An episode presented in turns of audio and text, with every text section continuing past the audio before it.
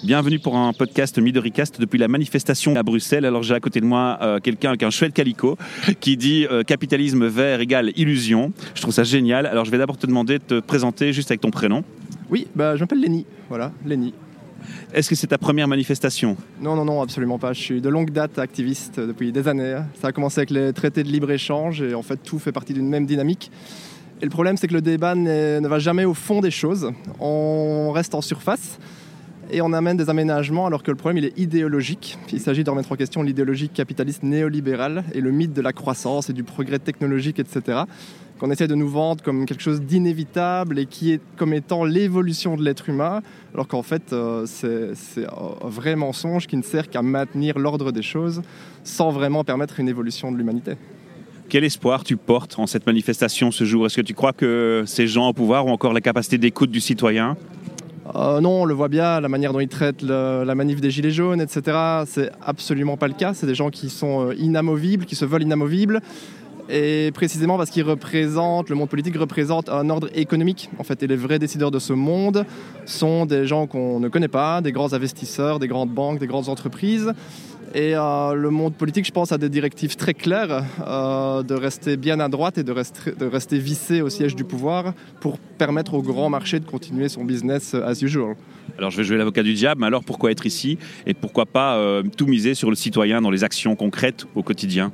Eh bien, Précisément parce que ce genre d'action peut, si elle est mal orientée, servir les intérêts des grandes entreprises et servir de greenwashing. Donc l'intérêt maintenant, c'est de faire vivre euh, des idées de décroissance, de anticapitaliste, post-capitaliste et dépasser ce cadre-là en fait économique, remettre en question l'idéologie néolibérale, parce qu'en fait, euh, on va le voir ici, il y aura plein de messages qui seront très pauvres en contenu et qui vont finalement servir le, business de demain. Il faut savoir que Total actuellement euh, possède 80% des panneaux photovoltaïques au niveau occidental.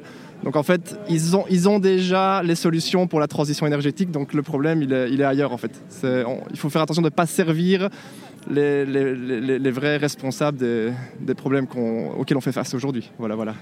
J'ai encore une dernière question pour toi, c'est important je pense. J'imagine qu'un militant comme toi est forcément actif à son privé, dans sa vie privée, en tant que consommateur responsable. Est-ce que c'est le cas? Est-ce que tu prends des actions privées au quotidien pour l'environnement? Oui, oui, absolument. Bah, ma vie tourne autour d'un engagement pour une reconnexion de l'humain à la nature. Je travaille chez Greenpeace, donc ça me permet de gagner de l'argent à travers euh, un travail. Et encore, Greenpeace ne va pas assez loin. Il faut aller plus loin.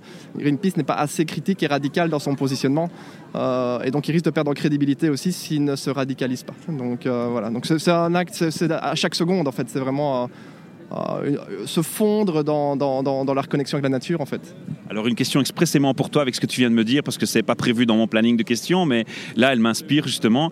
C'est que chez Midoricas donc notre projet on estime que euh, à un moment donné toujours créer alerte alerte on fait peur aux gens et la peur immobilise. Et on se dit que présenter les, les initiatives positives ça peut, ça peut être plus motivant et plus euh, dynamique. Est-ce que c'est pas aussi euh, quelque part une, une vérité? L'un n'annule pas l'autre en fait. Il faut vraiment rester lucide dans la critique tout en amenant des solutions, mais faire attention que les solutions ne soient pas des, euh, des, fausses solutions. Il faut imaginer la transition énergétique actuellement, euh, la construction des panneaux solaires, Elolia, etc., produit énormément d'énergie grise qui sont très polluantes et nécessitent l'extraction minière à travers le monde. Et aujourd'hui, il faut savoir que les gouvernements européens envisagent de réouvrir les mines en Europe. C'est en cours, on a trouvé un document, il est en train de tourner, qui vient du Parlement belge, en fait, qui réécrive le code de la gestion des ressources du sous-sol. Et euh, donc là, il faut vraiment en parler à fond parce qu'il nous prépare à une nouvelle révolution industrielle en allant, euh, en donnant toutes les portes ouvertes pour les entreprises extractivistes dans les sols européens. Ça a commencé déjà en Belgique et je pense que c'est ailleurs le cas. Et je vous invite à rejoindre une page euh, activiste qui s'appelle Organista Colère. Voilà, sur Facebook, Organista Colère, tout est là. on a balancé le document, vous pouvez le prendre, réappropriez-vous-le. Il n'y a que par là que ça pourra fonctionner. Merci pour ton implication, ton temps, ton dévouement et on espère qu'ils seront nombreux comme toi et c'est ce qui nous manque vraiment. Merci beaucoup, bonne journée. À bientôt.